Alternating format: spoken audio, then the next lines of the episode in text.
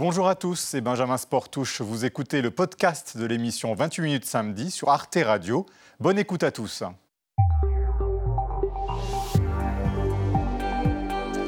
Bonsoir et bienvenue dans le club de 28 minutes. Ravi de vous retrouver avec ce soir, comme d'habitude, des débatteurs de talent pour éclairer l'actualité. Au sommaire ce soir, les répercussions en France du conflit entre Israël et le Hamas avec une vague d'antisémitisme sans précédent. Des slogans haineux sur des banderoles, des commentaires odieux sur les réseaux sociaux, des menaces, des insultes, L'antisémitisme a de multiples visages. Je condamne avec une fermeté absolue ces agissements ignobles. Comment endiguer un phénomène qu'on pensait marginal? On en parlera. Autre débat ce soir aussi, comme on les aime dans notre pays, l'écriture inclusive, stop ou encore? Et puis bien sûr, il y aura l'histoire de la semaine avec Frédéric Pommier. La série Friends a perdu Chandler et nous tous un ami. Enfin, nous accueillerons notre invité de la semaine. Vous avez aimé l'île au trésor, vous allez adorer Jean Soula, archéologue et l'un des rares spécialistes de la piraterie. En avant, moussaillons, le club de 28 minutes, c'est parti.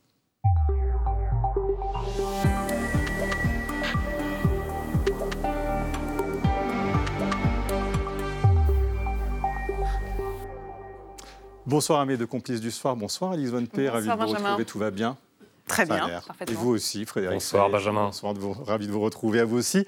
Et nos trois clubistes, bonsoir à vous trois. L'essayiste Julie Gradiani. Bonsoir Benjamin. Bonsoir à vous. La directrice de la revue euh, Regard, Catherine Tricot. Bonsoir, à vous.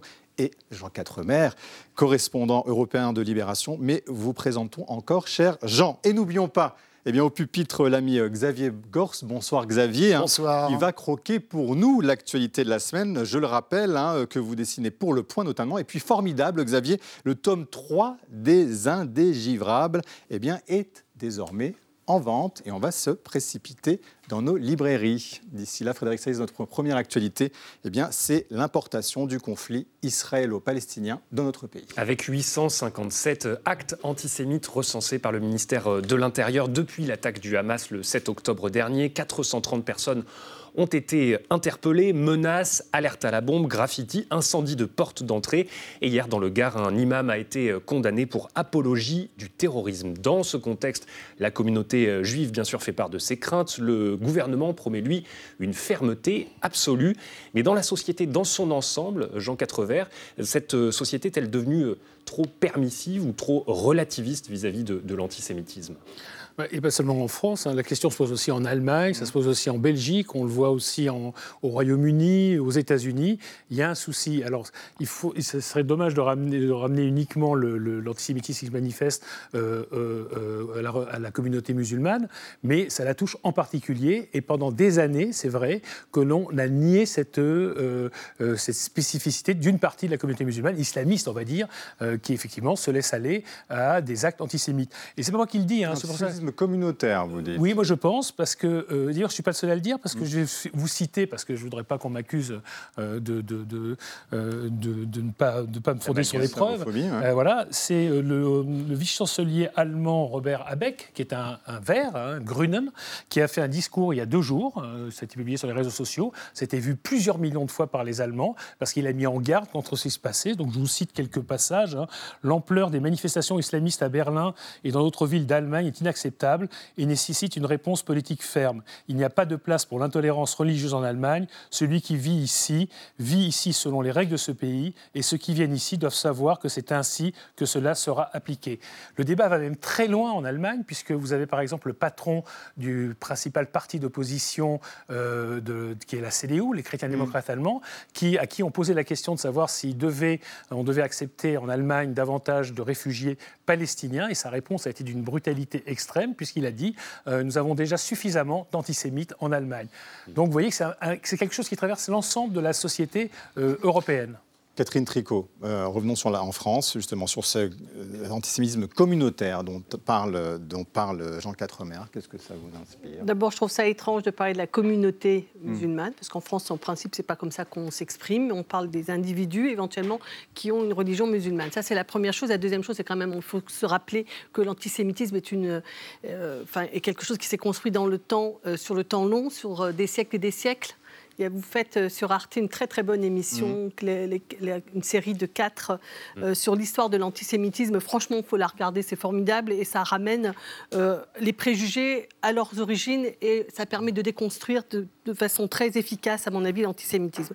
Ceci étant, je ne veux pas éluder la question est-ce qu'aujourd'hui, depuis le 7 octobre, s'exprime un antisémitisme euh, autour euh, qui pourrait être assimilé à un soutien aux Palestiniens. D'abord, je pense qu'il ne faut pas faire de raccourcis. C'est-à-dire qu'on peut euh, apporter son soutien aux Palestiniens, évidemment, mmh. et je trouve ça extrêmement choquant, extrêmement choquant qu'un ministre en Allemagne puisse dire on a suffisamment de Palestiniens. C'est le patron de la CDU allemande. D'accord. Alors c'est pas le chef, de l'opposition. le chef de l'opposition. Je trouve ça extrêmement choquant parce que les Palestiniens ne sont pas a priori à considérer comme des islamistes, ou alors on justifie euh, ce qui est en train de se passer à Gaza. La, deuxième, voilà, la deuxième deuxième chose que je veux dire, c'est que mm. donc il ne faut pas faire d'amalgame, parce que ça nous, non seulement c'est injuste, mais en plus ça nous empêche de penser la réponse. C'est-à-dire que, en fait, du coup, on, s'imagine qu'on va pouvoir régler le problème de manière, euh, je dirais, systématique et de façon autoritaire, comme ça nous est proposé de façon, à mon avis, très simpliste, en pensant qu'on va mettre des fichiers S et qu'on va les mettre euh, en dehors de notre pays. Et si on parle d'ailleurs de la société française, quel sursaut Julie Graziani? On se souvient que dans les années 90, après la profanation, la profanation d'un cimetière juif à Carpentras, dans le sud de la France. Il y a eu des manifestations massives partout en France, 100 000 personnes dans les rues cette fois-ci. Rien ou pas grand-chose. Mais pour que le sursaut soit efficace, encore faut-il comprendre d'où ça vient. Et là, je vous propose une autre analyse.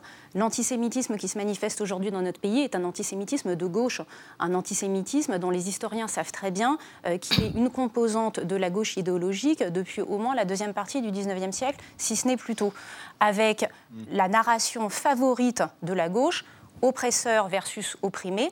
Aujourd'hui, cette gauche-là fait de l'État d'Israël parce qu'il incarne tout ce qu'elle déteste, le succès, euh, un pays qui est prospère, un pays qui fourmille d'opportunités économiques pour ses habitants, y compris ceux qui ne sont pas de confession juive. Et parce que Israël est en succès, Israël est coupable, forcément, du point de vue de cette gauche-là. Donc ça, c'est cette narration euh, qui revient toujours et qui en plus malgré tout, n'est pas devenu euh, l'ami de la communauté et, juive. Et qui, est renforcé en plus par un deuxième affluent de l'antisémitisme propre à la gauche aussi, ce qu'on a appelé la gauche identitaire, qui a tendance à, à fracturer par communauté, justement ce que vous déploriez à l'instant Catherine, et à assimiler la communauté juive de France ou d'autres pays à Israël et à sa politique qu'elle critique en faisant un amalgame entre les deux euh, pour aller dans le séparatisme. Et, c'est vraiment ces deux composantes euh, euh, mm. pernicieuses et toxiques de la gauche qui aujourd'hui nourrissent cet antisémitisme. Il faut les dénoncer comme tel. Jean Quatremer, juste une question, parce que est-ce que cet antisémitisme s'exprime aussi à bas bruit parmi donc, la classe politique C'est ce que vous soutenez, Julie Gradiani, mais aussi c'est une forme d'élite culturelle et en témoigne la polémique hein, qui a frappé France mm. Inter après la chronique de, de Guillaume Meurice qui a évoqué le Premier ministre israélien Netanyahou qui l'a dépeint en une sorte de nazi, je le cite, sans prépuce. Absolument. C'est absolument incroyable je veux dire, ce qui s'est passé après les massacres du 7 octobre. Hein, donc un pogrom. C'est de l'humour, c'est Charlie. je suis Charlie. On ne peut pas assimiler les Israéliens à des nazis. C'est juste totalement inacceptable. Et c'est vrai ce que vous dites, Julie, sur la, une partie de la gauche, mais la gauche a eu son moment Dreyfus justement. Et une partie de la gauche, justement, a soutenu euh, Dreyfus face à cet antisémitisme. ne l'a pas soutenu en disant tout ça, c'est des histoires d'officiers, oui, d'accord, mais d'accord, mais il y, a eu, il y a eu une tradition et qui était effectivement, à l'époque, c'était une partie de la, gauche. Même Marx a été tenté par l'antisémitisme à un moment. C'est le moment d'ailleurs où il C'est le moment où il bascule. Donc ça, on, ne, peut pas le nier. Mais c'est vrai que moi, ce qui m'a mm. complètement fasciné, c'est quand même que des gens euh, qui sont capables de faire des pétitions sur mm. la, la réforme des retraites, de protester pour la moindre chose dans le monde. Dès qu'il s'agit effectivement euh, euh, des Juifs et d'Israël, mm. depuis quelques années, sont étrangement silencieux. on se souvient tous quand même du discours euh, sur, surréaliste qui a été fait par la Palme d'Or au Festival de Cannes, donc sur les, sur, les, sur, les, sur les retraites. Et là, on cherche désespérément la pétition, le, le, cri du cœur. Juste... Il s'est passé un massacre sans précédent depuis la Seconde Guerre mondiale. juste sur Guillaume Meurice, votre avis à vous Est-ce que vous rejoignez euh, Jean Quatremer ou pas Je ne comprends absolument pas ce qui, comment ça a pu se passer. Enfin, franchement, ça me, je déplore, je trouve ça inadmissible. Xavier Gors, c'est à vous le dernier mot sur ce sujet, bien sûr. Un dessin, s'il vous plaît, cher ami. La question qui se pose, c'est est-ce que les, les mots ont encore un sens C'est dingue, on ne peut plus crier sale juif sans se faire traiter d'antisémite. On adore. Votre duel de la semaine, c'est euh, maintenant euh, Frédéric Seyss. On reste au Proche-Orient. Absolument. À ma gauche, le secrétaire général des Nations Unies, Antonio Guterres, 74 ans. À ma droite, le ministre israélien des Affaires étrangères, Eli Cohen, 51 ans. Israël ne ménage plus ses critiques contre l'ONU, accusée de partialité dans le conflit euh, en cours. Les représentants israéliens appellent même à la démission d'Antonio Guterres après cette intervention du secrétaire général des Nations Unies. Il est important de reconnaître que les attaques du Hamas n'ont pas eu lieu hors de tout contexte. Les Palestiniens sont soumis à une occupation étouffante depuis 56 ans. Ils ont vu leurs terres progressivement dévorées par la colonisation et minées par la violence, leur économie entravée, leur peuple déplacé et leurs maisons démolies. Leurs espoirs pour une solution politique à leur calvaire se sont évaporés.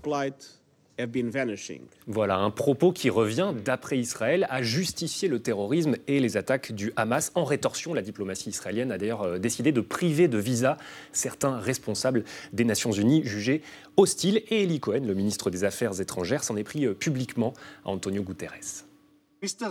Monsieur le secrétaire général, dans quel monde vivez-vous? Sans aucun doute, ce n'est pas le nôtre. Dites-moi quelle est la réponse proportionnée au fait de tuer des bébés, de violer des femmes et de les brûler, de décapiter un enfant. Une mise en cause que Antonio Guterres juge choquante. Il estime que ses propos ont été déformés, car oui, il a bien condamné bien sûr les attaques du Hamas. Il a aussi affirmé très clairement que rien ne pouvait les justifier. Insuffisant, déplore l'ambassadeur israélien auprès des Nations Unies. En pleine séance, il a arboré une étoile jaune face aux représentants du Conseil de sécurité, conseil qui est très divisé sur la question, on le sait, un geste symbolique accompagné de ces mots. À chaque fois que vous me regarderez, vous vous rappellerez ce que cela signifie que de rester silencieux face au mal. Fin de citation. L'ONU soumise donc à des reproches intenses, mais aussi parfois contradictoires. Hein. D'ailleurs, euh, vous l'avez vu cette semaine, Craig Mogiber, qui est un représentant du Haut Commissariat des Nations Unies aux droits de l'homme, a publié une lettre ouverte. Il y dénonce une impuissance de sa propre organisation, l'ONU, impuissance face à ce qu'il décrit comme un génocide en cours, un terme qui n'est pas repris par Antonio Guterres, mais le chef des Nations Unies demande un cessez-le-feu immédiat face, dit-il, à l'avalanche de souffrance à Gaza. Catherine Tricot, les reproches adressés par Israël à l'ONU vous semblent-ils justifiés? Je pense qu'en tout cas, les reproches qui sont adressés à Antonio Guterres sont totalement injustifiés. Guterres a qualifié de terroristes les actes commis en Israël. Donc euh, là, ce que je pense, c'est qu'on est en train d'essayer de détruire. je ne dis pas qu'il est en train d'essayer. Je pense qu'on décrédibilise et on détruit un peu plus un des derniers endroits où le monde peut se parler. Et je crois qu'on en a absolument besoin. Euh, je pense que de part et d'autre, on, mm. monte mm. Euh, les enchères, c'est-à-dire mettre une étoile, une étoile juive. Vous parlez de génocide. Dans un cas comme dans l'autre, je pense qu'on fait on, appelle des références mm. historiques qui sont euh, hors de propos et qui dévalorisent l'histoire. Comparer ça à la Shoah, je trouve que c'est. Moi, je trouve ça choquant pour, pour la Shoah. Certains Israéliens. Ah, mais tout à fait, je trouve ça extrêmement choquant, véritablement. Julie Graziani, euh, quand vous voyez que certains décrivent Antonio Guterres et l'ONU comme fragilisés, est-ce que c'est le cas selon vous ou est-ce qu'il est après tout au centre de gravité de l'ensemble des pays, 190 pays? Il faut se souvenir que par exemple en Amérique du Sud, beaucoup de pays sont très hostiles à ce que fait Israël en, même, en ce moment. La Bolivie a par exemple rompu ses, ses relations diplomatiques cette semaine. On sent en tout cas qu'une forme de torpeur a gagné l'ONU. Le Conseil de sécurité est incapable pour le moment de se mettre d'accord sur une résolution commune, euh, pour tout ce que vous expliquez. Euh, mais c'est vrai qu'il y a dans le propos d'Antonio Guterres une forme de sous-entendu qu'on n'a pas cessé d'entendre ces trois dernières semaines, et qui est que, ma foi, si vous considérez être victime d'une injustice persistante, eh bien, d'une certaine manière, le recours à des formes non conventionnelles de violence, comprendre terrorisme, serait plus ou moins acceptable, voire même compréhensible. Et c'est ce sous-entendu-là qui ne va pas parce qu'il crée une confusion intellectuelle qui ne rend pas du tout, mais alors pas du tout service aux Palestiniens. Euh, il faut absolument au contraire désolidariser euh, la mm. sympathie qu'on peut avoir pour le droit des Palestiniens à avoir leur propre État et les horreurs qui ont été commises par le Hamas. Et c'est vrai que depuis trois semaines, on a l'impression que tous ceux euh, qui expriment une quelconque sympathie pour la cause palestinienne, et c'est regrettable, se sentent obligés de minimiser ce qu'a fait le Hamas ou, de le comprendre ou de l'excuser. Et, c'est ça qui ne va pas. Et, c'est là où Antonio Guterres n'a pas mis la, ligne de démarcation de manière assez claire. Catherine Tricot n'est pas d'accord, mais elle nous l'a dit. Euh, Xavier Gore, c'est un dessin, s'il vous plaît. Euh, le match de l'ONU, vous nous l'avez illustré. Oui, alors est-ce qu'il s'agit d'impartialité ou de relativisme coupable? Ok, 50-50, comme le match Russie-Ukraine. Voilà, le débat est là. Merci Xavier. C'est l'heure de la une internationale, celle de The Guardian, hein, ce jeudi, et cette déclaration euh, de Tony Abbott, l'ancien Premier ministre australien, qui juge que les alertes climatiques sont invraisemblables, je le cite. C'était à l'occasion d'un déplacement à Londres. Et ce n'est pas tout. Hein. Tony Abbott a également critiqué l'obsession climatique et le culte du climat qui finira discrédité dans les ornières, selon lui. Et pour appuyer son propos, l'ancien dirigeant australien a rappelé les aires glaciaires et les aires plus chaudes qui ont émaillé les siècles passés, sans lien, toujours selon lui, avec l'action humaine. Bref, du grand, très grand climato-scepticisme, alors que les records de chaleur s'enchaînent, on le sait, et que les dégâts sont visibles chaque jour. Mais bon, faut-il donner voix à ce genre de propos, Julie Graziani? Est-ce qu'il faut entendre aussi ce genre de déclarations et d'avis et d'opinions alors, moi, je vais poser trois choses sur la table. Posez. Vous en faites ce que vous voulez. Euh, le GIEC, dans sa traduction française, il y a le terme expert. Hum. Un expert, selon toutes les règles déontologiques en vigueur pour les expertises, ne doit pas faire part de son appréciation subjective ou d'opinion. Il doit se limiter à des compétences techniques. Or, dans tous les rapports de synthèse du GIEC, hum. regardez la partie conclusive, vous y trouvez un programme qui est de nature politique et de nature politique de gauche avec tous les éléments de langage, justice sociale, inclusivité, égalité femmes-hommes. Bref, on retrouve toute la constellation idéologique de la gauche. Et la réalité scientifique n'est pas de gauche ou de droite. Mais, précisément, c'est bien ce qui me gêne.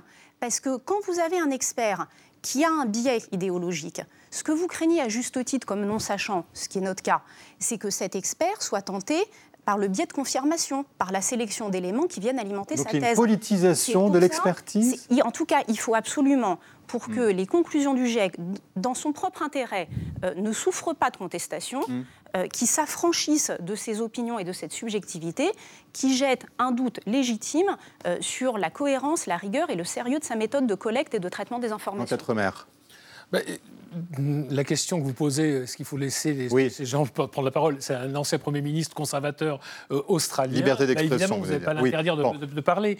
Euh, ce que ça montre, c'est qu'effectivement, partout dans le monde, et notamment dans le monde euh, occidental, il y a eu une, une montée peut-être pas du climato-scepticisme, c'est peut-être un peu fort, mais d'une certaine fatigue face aux mesures de lutte contre le changement climatique. Hmm. Pourquoi il y a cette fatigue?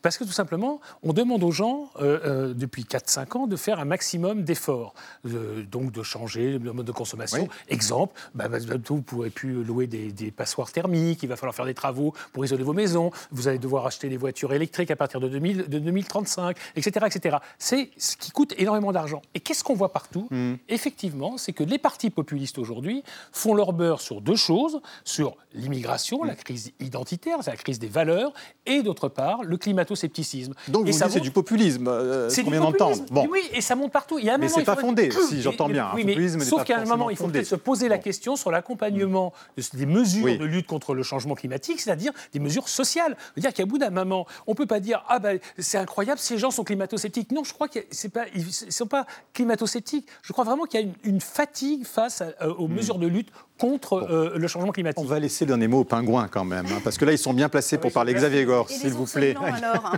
ah, ils ne sont pas dans le même coin, les ours blancs, ils sont euh, dans le nord. Alors, ben, voilà, on n'a pas de preuve de l'existence du réchauffement climatique, contrairement à l'existence de Dieu. Chacun. Ils, sont sages. Ils sont sages. Par rapport à la quand même. On ne peut pas dire mieux. Ils sont sages.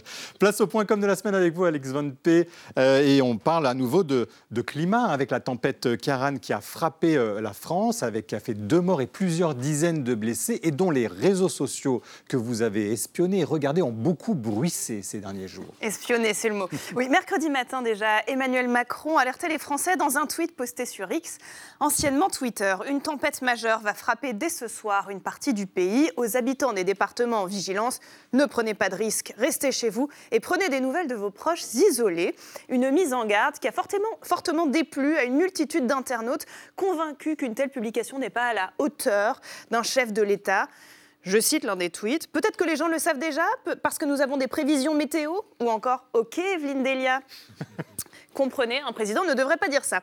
Il faut dire qu'Emmanuel Macron n'était vraiment pas le seul à prendre la parole sur le sujet. Mercredi après-midi, d'autres membres du gouvernement, tous en col roulé pour l'occasion, ont affiché leur implication lors d'une conférence de presse pré-Kiaran, conférence de presse donc 20 ans après la canicule de 2003, où l'État avait tardé à réagir et on le lui avait d'ailleurs beaucoup reproché sa déconnexion, si bien que le ministre de la Transition écologique a rappelé les consignes de sécurité, une multitude de consignes, attention aux vagues de submersion, attention à ne pas aller sur les bords des rivages, etc. Et cette vague submersive de communication a fait jaser Oh, les trois éoliennes du gouvernement peut-on lire sur Twitter, ou encore Ils en font tout un plat, redescendez sur Terre, c'est qu'une tempête. Bon, qu'une tempête. Malgré tout, la tempête a été très violente. Des records de vitesse de vent ont été recensés, ont été frôlés en Bretagne avec une pointe enregistrée à 207 km à l'heure. Deux personnes sont décédées en France et les dégâts ont notamment été euh, documentés sur X avec par exemple cette photo d'un toit qui a été arraché dans le Finistère. Il s'est envolé, il, il s'est écrasé à côté, ce qui n'a pas empêché les internautes d'ironiser sur une émission de télévision qui s'est posé cette question avec ce débat comment expliquer le fait que les toits s'envolent? Réponse d'un twitto, peut-être à cause du vent. Et le même précise ensuite, il faudra évidemment attendre les analyses. Bon, je confirme l'hypothèse, mais je précise que ça dépend quand même de la structure du toit. C'est ce qu'on apprend quand on regarde toute l'émission. Finalement, avec Kiaran, je cite Libération, le pire a été évité. Alors, en cette actualité très sinistre, si c'est pas si pire comme disent les Québécois, eh bien, ça veut dire qu'on peut en rire. La Bretagne, particulièrement touchée par Kiaran, a fait l'objet de moqueries en cascade, les pauvres. Je crois que le vent souffle sur les plaines de la Bretagne armoricaine, écrit un twitto en référence à Merci. Merci beaucoup, on voit les connaisseurs. Parmi les plus raillés, la ville de Brest.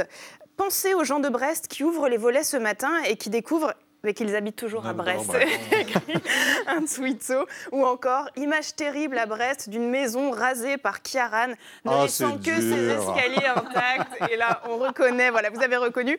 Les Jetés, ce bâtiment public qui a été élu le bâtiment le plus moche de France par RMC il y a quelques années. Si, si, la verrue française. D'ailleurs, je pense que c'est son surnom. Alors que la tempête Kiaran s'évacue par le nord, Emmanuel Macron s'est rendu en Bretagne aujourd'hui pour remercier les forces de secours. Mobilisées pendant la tempête, sa venue a été commentée de la sorte sur Twitter. Chers amis bretons, notre président aime le beurre doux. C'est tout pour aujourd'hui.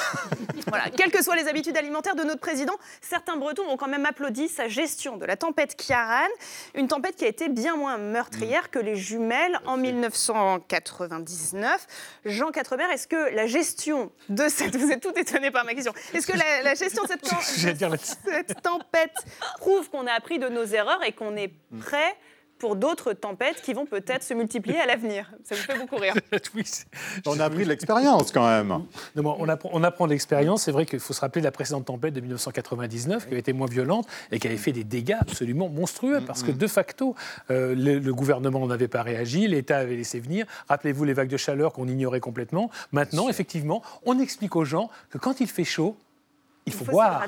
Oui, exactement. Il y a quand même eu des messages d'alerte qui ont fait rire tout le monde. Mais je vous rappelle quand même qu'en 2003, au moment de la précédente vague de chaleur, euh, le gouvernement avait été critiqué parce que, justement, il n'avait pas expliqué aux gens qu'ils devaient boire. Donc, quand il y a une tempête, il faut se mettre à l'abri. Vous ne roulez pas, vous ne marchez pas au bord de la mer et vous. Vous bon, vous n'allez pas prendre le rôle du gouvernement, c'est vrai, ils l'ont dit. Donc, on l'a entendu. Puis il va y avoir encore une tempête ce week-end. Donc, euh, je pense que les consignes de prévention ont été entendues et certainement que les pingouins les ont entendues aussi, Xavier Gorge, ces consignes. Et eh oui, donc il va falloir s'habituer aux phénomènes météo exceptionnels et, entre autres, s'habituer aussi à voir voler les manchots. Mais ils volent, bien quand même, ils se débrouillent bien. Euh.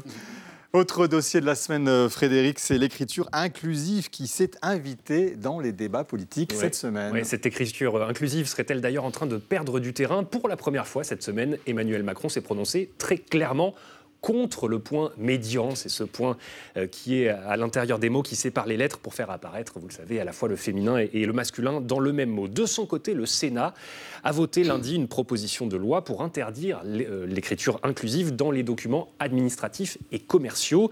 La gauche dénonce des lubies réactionnaires. Est-ce que vous partagez cette analyse, Catherine Tricot? Oui, en gros, oui, parce que s'ils n'ont pas simplement interdit, ils ont parlé des dérives de l'écriture hmm. inclusive, c'est-à-dire qu'ils l'ont qualifié. Et en fait, quel est le problème? C'est qu'on on cherche de façon diverse. On a féminisé les noms de, les noms de métiers, par exemple. On a utilisé de plus en plus souvent toutes et tous, celles et ceux, etc. C'est-à-dire que cette question de rendre visible, de rendre visible le féminin est une question qui se pose. Emmanuel Macron a beau répéter que le masculin est le neutre, il hmm. est quand même compliqué de dire simplement euh, les sages hommes ou les infirmiers sont mal payés. C'est souvent les infirmières qui sont mal payées et, les sages femmes. Et euh, voilà. tout ça, c'est de l'écriture ou de la langue inclusive en tout cas. C'est de la langue inclusive. Il faut le préciser. Absolument. Pas que le point médian. Voilà, c'est ça que je veux dire, c'est que c'est une question, c'est une vraie question. Ceci étant, personnellement, je, je pense que c'est une question qui pose problème. Le point E, je ne soutiens pas. Est-ce que vous l'utilisez dans votre revue? Non, justement. Que j'allais dire, c'est que je ne la soutiens pas. Ça a été discuté oui. oui. Et pour deux raisons. Alors, pour deux raisons, je vais le dire. C'est que la première, c'est que je, je, pense que ça euh, euh, porte l'accent uniquement sur la question de la différence des sexes. C'est-à-dire qu'il y a des hommes et il y a des femmes et que la question de l'unité du genre humain, finalement, serait seconde. Et que euh, je trouve que, par exemple, ceux qui disent le YEL euh, montrent que finalement, ce n'est pas l'ultime question qui nous occupe. Ça, c'est la première chose. Et la deuxième, c'est que je pense qu'il y a un vrai enjeu euh, démocratique et pour faire société d'avoir une langue qui, à l'écrit et à l'oral, se rapproche. Or, l'écriture inclusive n'est pas une écriture. Le français est assez loin l'écriture, mmh. euh, mmh. l'écriture et, la, façon de parler le français s'écartent et, je pense qu'il faut au contraire chercher à le rapprocher. Donc pour ces deux raisons, nous n'utilisons pas, Mais je pense que la question de, euh, qui est posée par euh, les personnes qui utilisent l'écriture inclusive est une vraie question. Alors, Julie qui demande des recherches et du débat et pas des admonestations. Alors, comme le fait Macron ou les Républicains au et, Sénat. Et l'opposition dit, pas que l'opposition, ceux qui sont les fervents défenseurs de l'écriture inclusive, eh bien ça aide à l'égalité homme-femme, parce que la sémantique aussi, c'est de la politique et c'est de l'égalité. Oui, mais enfin, si vous me dites que vous avez une bonne affaire pour moi, c'est pas forcément une bonne affaire. Et si vous me dites que l'écriture inclusive aide à l'égalité homme-femme, je suis pas non plus obligée de le croire. Donc, en réalité, moi, je traiterais ce problème de la même manière qu'on traite le, sujet des religions ou des croyances. Mmh. L'écriture inclusive, c'est un marqueur idéologique du wokisme, d'un certain féminisme, qui d'ailleurs va être dans la contradiction parce qu'à la fois, ça va un coup défendre l'indifférenciation biologique entre les hommes et les femmes en considérant que c'est ça l'égalité, l'autre coup, ça va refuser le masculin neutre en disant non, non, faut qu'il y ait celles et ceux. Personnellement, je ne l'emploie jamais. Euh, et, en tout cas, c'est voilà, une croyance sécularisée particulière qui s'est arrogé le droit de parler au mm. nom des femmes et de préempter la mm. parole des femmes en disant nous, c'est comme ça qu'on conçoit l'égalité homme-femme et vous devez faire comme nous et vous devez utiliser nos mots, nos écritures, notre lexique, notre langage. Non, s'il y a des gens qui ont des croyances, ils les utilisent mm. dans le privé si ça leur chante, mais l'État, au nom de son devoir de neutralité laïque, n'a pas à intégrer ça dans ses documents administratifs. Ça doit être le dénominateur commun pour tout le monde. Une fois n'est pas coutume, vous êtes donc d'accord sur ce point avec le gouvernement. On va l'écouter en la personne de Rima Abdul Malak, la ministre de la Culture. L'écriture inclusive, si on parle du point médian, c'est-à-dire d'une manière de hacher les mots, de complexifier euh, la typographie d'une phrase, et ça, ça rend complètement illisible une phrase. C'est très difficile à déchiffrer à l'écrit et c'est impossible à dire à l'oral.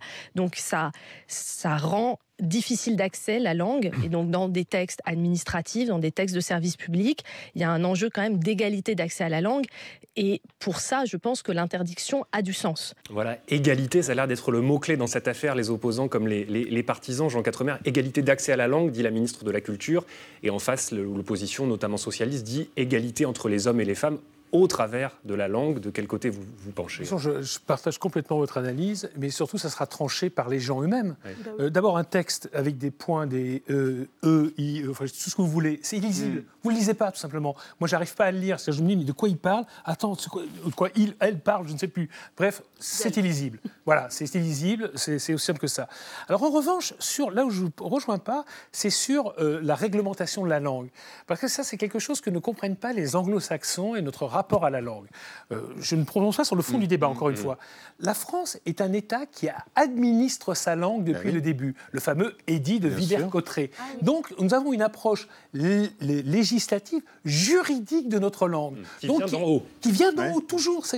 Alors que les anglo-saxons ne comprennent absolument pas notre problème avec ça, parce que l'anglais, c'est la langue parlée par les gens. C'est-à-dire que l'élite en anglais voilà, en Angleterre, c'était les nobles qui parlaient français et c'est le peuple qui parlait anglais. Et c'est l'anglais qui s'est imposé ensuite à l'élite. En France, ça a été le chemin exactement inverse. Donc, moi, en soi, je dirais que la législation de la langue ne me choque pas. Sur le fond, je vous rejoins. Alors, les pingouins et l'écriture inclusive, Alors, cher Xavier ça donne quoi? Alors, ça donne ça, ça va tout changer. Chérie.e, tu n'oublieras pas de passer l'aspirateuse. voilà, en répartition de la charge mentale, et eh bien ça passe aussi par l'écriture inclusive avec les pingouins. C'est l'heure d'accueillir notre invité de la semaine, Jean Soula, qui nous rejoint, qui est l'auteur d'un très beau livre qui s'appelle Je Pirate, voilà, aux éditions euh, Alizio. Bonsoir euh, Jean Soula, merci euh, d'être parmi nous ce soir. Et donc, comme son titre l'indique, hein, vous nous racontez la fascinante histoire des pirates. Vous êtes archéologue de formation et vous êtes un spécialiste de la piraterie hein, et, et vous cassez les idées reçues. Alors, on va en parler ces idées reçues, mais d'abord, D'où vous vient cette passion? Je crois qu'elle remonte à l'enfance, hein. C'est ça Parce que vous avez beaucoup lu euh, L'île au trésor de Stevenson, ou je sais pas, vous avez joué beaucoup avec des Playmobil euh, qui étaient euh, pirates, dites-nous. Oui, Playmobil pirates que je donne aujourd'hui à mes deux garçons qui ont 7 et 10 ans. oui, mais une passion évidemment liée à l'enfance, les aventures d'Hergé, Tintin et le trésor de Rackham le Rouge, bien, évidemment. L'île au trésor, d'autres romans d'aventure, mm. les documentaires aussi liés à l'archéologie, travail sur les épaves et euh, le désir d'explorer, d'aventure, euh, de comprendre un petit peu mieux qui étaient ces forbans des mers. Alors justement, justement, euh, ça remonte à quand l'âge d'or de la piraterie? Parce que c'est vrai qu'on n'arrive pas à le situer exactement. À quel moment elle est elle est la plus présente sur les mers? C'est vrai qu'on a des pirates depuis l'Antiquité, donc euh, c'est pas toujours facile pour le grand public de comprendre un petit peu quand est-ce que ça démarre et quand est-ce qu'on en parle réellement. Euh, c'est plutôt à partir de la deuxième moitié du XVIIe siècle, vers les années 1650-1660, jusqu'aux années 1730. Euh, voilà, donc le début du XVIIIe siècle, fin XVIIe, début du XVIIIe siècle, c'est vraiment l'âge d'or de la piraterie, là où Barbe Noire et d'autres grands pirates célèbres font leurs méfaits, leurs grandes captures.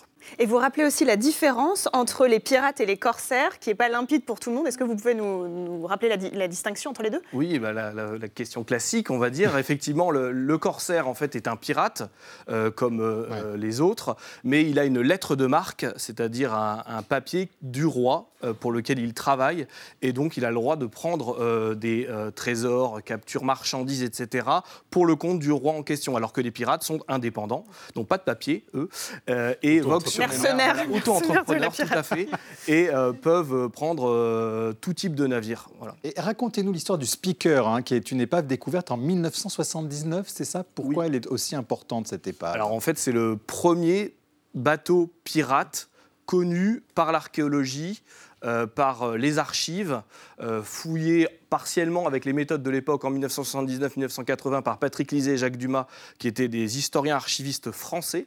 Donc c'est la première, Cocorico, hein, c'est la première épave pirate authentifiée par l'archéologie et par l'histoire. Et cette épave a coulé au large de l'île Maurice en 1702. Et elle est très bien renseignée par les archives hollandaise, puisqu'à l'époque euh, ne vivait sur l'île Maurice que le dodo, hein, le fameux euh, dodo, et euh, la colonie hollandaise. Qui s'est éteint depuis.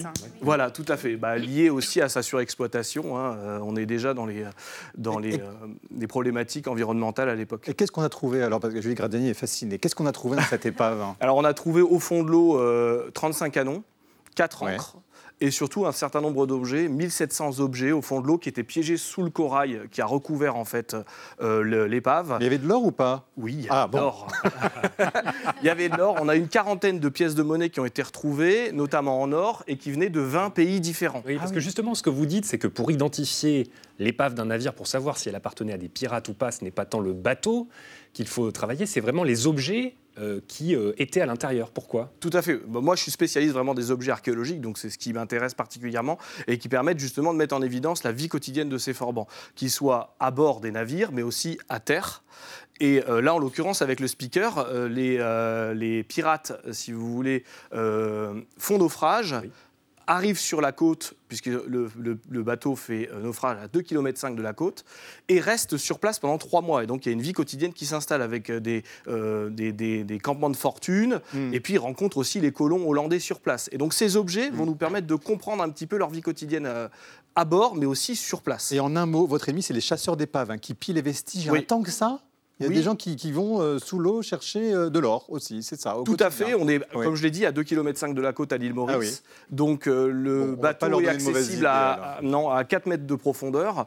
bon, les conditions de plongée sont très complexes à cet endroit-là, mais il n'empêche qu'on on peut y plonger et les objets sont ramassés au fur et à mesure, malheureusement, comme beaucoup de sites sous-marins. Mm. Et donc l'UNESCO a une grande politique aussi de préservation, de, préservation, de conservation de ces, territoires pour éviter justement le, le pillage. Merci beaucoup. Jean Quatremer, vous n'irez donc pas chercher de trésor. Hein, vous êtes prévenu.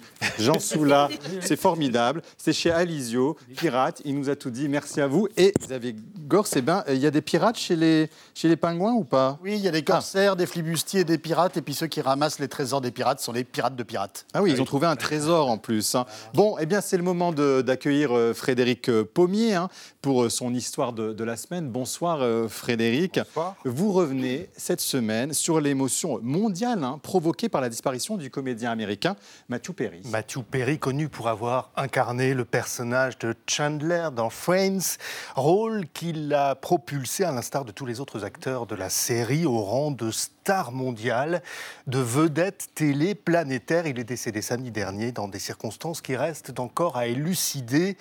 L'un de ses proches l'a retrouvé dans sa vaste villa avec vue sur le Pacifique, inconscient dans son jacuzzi il serait mort noyé. Il avait 54 ans et luttait depuis des années, depuis de longues années, contre différentes addictions. Tout d'abord, addiction à l'alcool, puis aux antidouleurs, mais les enquêteurs n'ont découvert aucune drogue illicite à son domicile, pas non plus de traces de produits stupéfiants dans son corps d'après les premières analyses. Pour l'heure, le décès de Matthew Perry demeure donc mystérieux et les morts mystérieuses, surtout quand il s'agit d'une célébrité, eh bien ça intrigue, ça fascine, on imagine tous les scénarios possibles. Ce n'est toutefois pas la seule explication au fait que Malgré l'actualité particulièrement dense en ce moment, on ait autant parlé de cette histoire depuis une semaine. Non, bien sûr.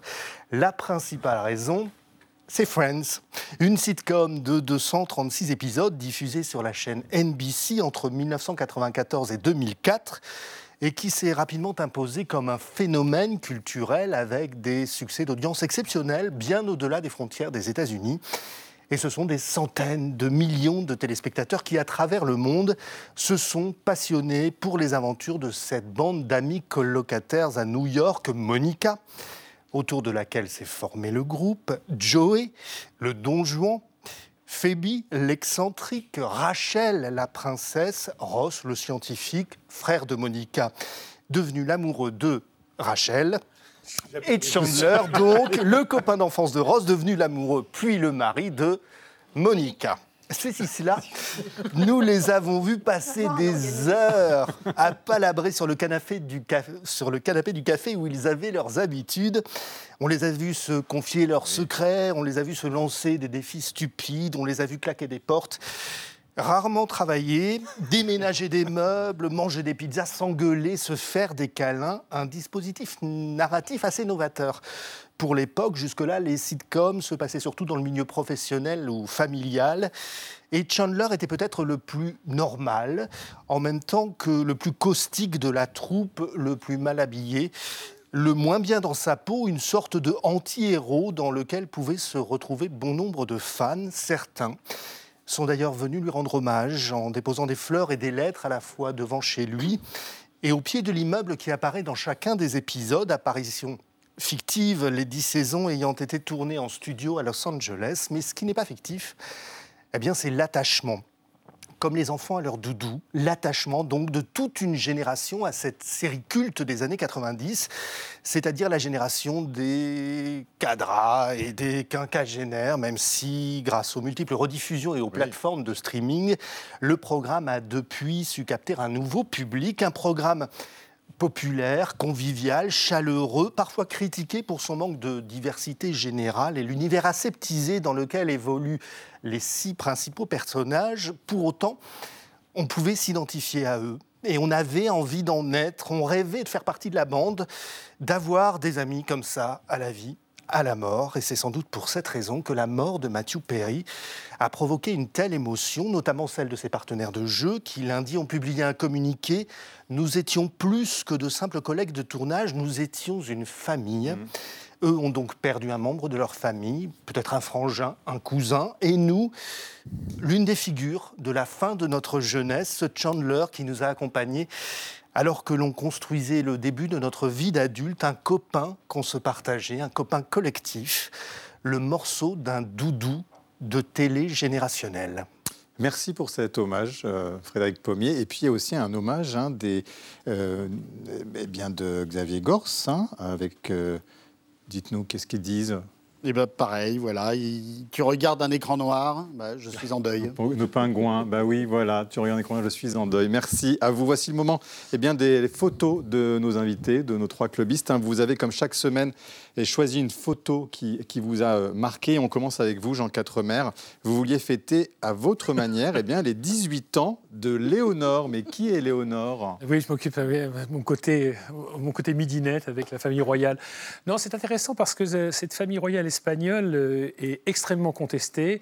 Et l'arrivée de Léonore possible successeuse, si jamais, parce que je vous signale que pour l'instant, elle est la première dans l'ordre de succession, tant qu'il n'y a pas d'héritier mâle. Alors bon, on peut penser que papa ne fera pas un nouvel enfant et donc il n'y aura pas de, de, de, mâle, et ça deviendra l'une des rares reines espagnoles euh, régnantes, parce qu'il y en a eu très peu dans le, euh, au cours de l'histoire espagnole depuis l'unification de l'Espagne. Et euh, cette, cette, royauté, elle est entachée de multiples scandales, notamment Juan Carlos, hein, qui a planqué... Alors, on ne va pas refaire toute l'histoire. Vous avez cinq secondes pour conclure milliards d'euros, qui a, qui, a été, qui a été poursuivi, qui a dû s'enfuir à l'étranger. Euh, son fils lui-même qui a pris parti contre les Catalans et qui est contesté en Espagne. C'est une famille royale qui n'est pas du tout équivalente à la famille royale euh, britannique, qui elle symbolise l'unité du royaume. C'est pas le cas de cette famille-là. Donc Léonore, c'est l'espoir que ça, ça ravive un peu la flamme pour la royauté. Catherine Tricot, il vous a piqué un peu de temps, notre ami Quatremer. Vous avez 30 secondes pour votre photo de la semaine. Rien à voir. Hein. Expliquez-nous expulsions en cours. C'est-à-dire que là, on a accéléré les expulsions avant la trêve hivernale du 31, euh, qui commence euh, à partir du 1er novembre jusqu'au 31 mars. Tout ça pour nous rappeler que euh, des de très nombreux Français ont des difficultés avec leur logement, que leur loyer soit trop cher, que leur crédit soit trop cher, qu'ils aient, aient, un mauvais logement, un logement mal isolé, et que l'enjeu, c'est aujourd'hui de construire davantage de logements et de transformer des bâtiments qui sont désaffectés, d'anciens bureaux par exemple, qui pourraient être transformés en logements pour répondre à cette demande extrêmement pressante de logements sur lequel tout le monde s'accorde, les associations, les promoteurs et les bailleurs sociaux crise du logement. Merci euh, Catherine Tricot. À vous, Julie Graziani. Alors euh, là aussi, rien à voir. Euh, vous parlez d'IVG, de, hein, votre photo. Dites-nous ce qu'elle dit, s'il vous plaît. Des militants pro-avortement réclament l'inscription dans la Constitution de l'avortement comme droit fondamental. C'est une demande qui a un an. le but est de faire de l'avortement un droit fondamental, de sorte à faire tomber les trois limites qui le restreignent habituellement, celle des délais, au-delà desquels on considère que la vie de l'enfant doit être protégée, celle de l'alternative qui peut être proposée aux femmes enceintes mmh. et qui euh, parfois est assimilée maintenant à du délit d'entrave, et celle de l'objection de conscience euh, qui leur est insupportable puisqu'elle rappelle le fait qu'il y a un dilemme moral. La rédaction qui a été proposée par le chef de l'État est assez plate mmh. et se contente de rappeler que la loi encadrera l'exercice de cette liberté. Ce qui veut dire qu'à rebours des espérances de ces militants, si ce projet de loi est adopté et sans déroger à la Constitution, une loi de restriction des délais du type la loi du battement de cœur sera susceptible d'être adoptée sans toucher à la Constitution. C'est votre avis il est discutable et nous en discuterons certainement dans d'autres émissions. D'ici là, Xavier Gors, eh bien vous, vous avez choisi d'illustrer le choix de notre ami Jean Quatremer. Oui, et puis l'étonnement des téléspectateurs. Il a changé Stéphane Merne Il a changé. Alors, c'est l'heure de retrouver notre troubadour, l'incomparable Benoît Forgeard pour sa dérive des continents. Cette semaine, il réussit un exploit, répondre en deux minutes chrono à la question y a-t-il une vie après la mort? Bonsoir Benjamin. Profitons de la Toussaint pour nous divertir d'une actualité maussade en nous posant cette semaine une question frivole, pour ne pas dire anecdotique. Une récente enquête voit repartir à la hausse la foi des moins de 30 ans en l'idée qu'il y aurait quelque chose au-delà du trépas. Faut-il voir dans ce phénomène la manifestation d'un refus de l'autorité qui contesterait jusqu'à la mort elle-même? Après tout, notre quotidien devient si bizarre que j'en viens parfois à douter qu'il y ait une vie pendant la vie. Alors pourquoi pas une vie après la mort? Si on pouvait parier sur la question, je mettrais volontiers un billet là-dessus tant qu'à faire. Si jamais je gagne, j'aborderai l'éternité avec un petit pécule, on ne sait jamais. Il y a deux ans, une amie m'a appelé quelques jours avant sa mort pour me dire adieu. J'ai saisi l'occasion pour lui demander de me faire signe quand elle serait de l'autre côté, et elle a eu l'air enthousiaste à cette idée, sauf que deux ans plus tard, toujours rien. J'ai guetté et je guette encore un signe de mon amie, rien. Soit que je n'ai pas su lire le message, soit qu'elle a oublié, soit qu'elle n'a pas encore eu le temps. Le simple fait de ne plus avoir d'enveloppe charnelle, déjà, j'imagine qu'il faut s'y habituer. Et puis peut-être que communiquer avec les vivants n'est pas à la portée du premier mort venu et nécessite une formation qu'elle est en train de suivre. Alors patience. L'idée universellement répandue d'un au-delà sous forme d'enfer et de paradis garde la préférence des croyants, bien qu'elle se heurte à pas mal d'interrogations logistiques. Comment être heureux au paradis, par exemple, si la personne qu'on aime est en enfer? Et peut-on avoir son chien avec soi? Peut-on faire l'amour À plusieurs? Est-ce qu'il y a de l'alcool? Est-ce qu'on peut mettre sa propre musique? Ou est-ce qu'on est forcé d'écouter celle imposée par le chauffeur, comme dans le bus? Et dans ce cas, peut-on encore parler de paradis? Je ne suis sûr de rien, hein, mais personnellement, j'ai comme dans l'idée que mon âme est détachée de mon corps, qu'elle se situe en dehors du temps et de l'espace, vous voyez? Enfin, c'est ce que j'ai tenté d'expliquer aux impôts pour justifier mon retard de paiement. Sans succès. Bonsoir. Bonsoir, merci Benoît Forjard. Et un dessin, s'il vous plaît, Xavier Gors. Oui, un truc philosophique et très pensé. Ciao. Ah bah oui, c'est vraiment, ça va occuper toute notre soirée. Merci à vous, merci à nos trois clubistes, merci à vous bien sûr de nous avoir suivis. Et comme d'habitude, on va se quitter en musique avec les Rembrandts. Ça ne vous dit rien eh Bien, c'est le groupe qui a composé le générique devenu culte de la série Friends, I'll Be There For You, hein, la série préférée de Frédéric Pommier. Et c'est vrai, on sera toujours là pour vous, y compris demain. Rendez-vous à 20h05 pour le Club international de 28 minutes. Tchuss.